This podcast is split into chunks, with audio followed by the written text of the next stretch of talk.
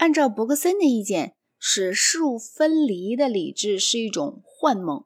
我们的整个生命本应该是能动的，理智却不是能动的，而纯粹是关照的。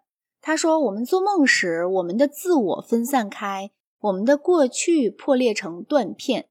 实际彼此渗透着的事物被看作是一些分离的固体单元。超空间者退化成空间性。所谓空间性，无非是分离性。”因之，全部理智既然起分离作用，都有几何学的倾向；而讨论彼此完全外在的概念的逻辑学，实在是按照物质性的指引，从几何学产生的结果。在演绎和归纳的背后，都需要有空间直觉。在终点有空间性的那个运动，沿着自己的图层，不仅设置了演绎能力，而且设置了归纳能力，实际上设置了整个理智能力。这个运动在精神中创造出以上各种能力，又创造出理智在精神中所见到的事物秩序。因而，逻辑学和数学不代表积极的精神努力，仅代表一种意志终止，精神不再有能动性的梦游症。因此，不具备数学能力是美智的标志。所幸，这是一种极常见的标记。正像理智和空间关联在一起，同样本能或直觉。和时间关联在一起。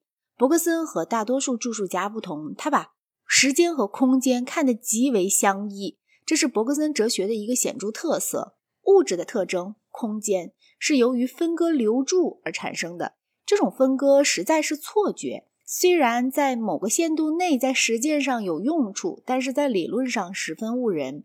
反之，时间是生命或精神的根本特征。他说。凡是有什么东西生存的地方，就存在正把时间记下来的记录器暴露在某处。但是这里所说的时间，不是数学时间，即不是相互外在的诸瞬间的均匀集合体。据伯克森说，数学时间实在是空间的一个形式。对于生命万分重要的时间，是他所谓的绵延。这个绵延概念在他的哲学里是个基本概念。他的最早期著作《时间与自由意志》中已经出现了这个概念。我们如果想对他的学说体系有所了解，必须懂得它。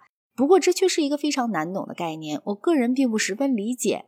所以，虽然这个概念毫无疑问有解释清楚的价值，可我无法希望解释的那么清楚。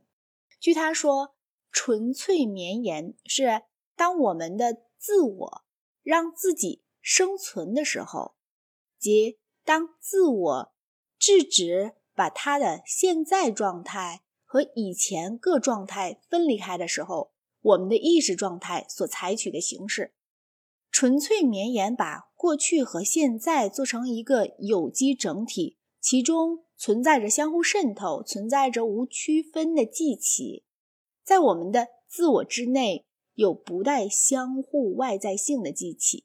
在自我之外，即在纯粹空间内，有不带记起的相互外在性。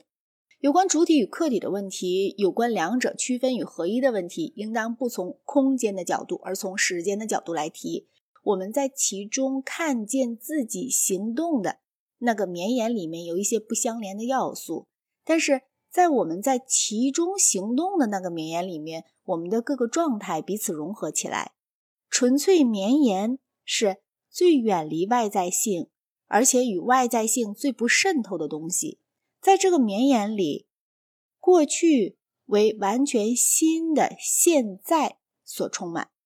但这使我们的意志紧张到极点。我们必须拾及起正待滑脱的过去，把它不加分割的整个插在现在里面。在这样的瞬间，我们真正占有了自己。但是这样的瞬间是少有的。绵延正是实在的素材本身，实在就是永远的生成，绝不是某种已经做成的东西。绵延尤其是在记忆中表现出来，因为在记忆中过去残留于现在，因而记论在伯格森的哲学里面便非常重要了。《物质与记忆》一书想要说明精神和物质的关系，因为记忆正是。精神和物质的交叉，通过对记忆进行分析，书中断言，精神和物质都是实在的。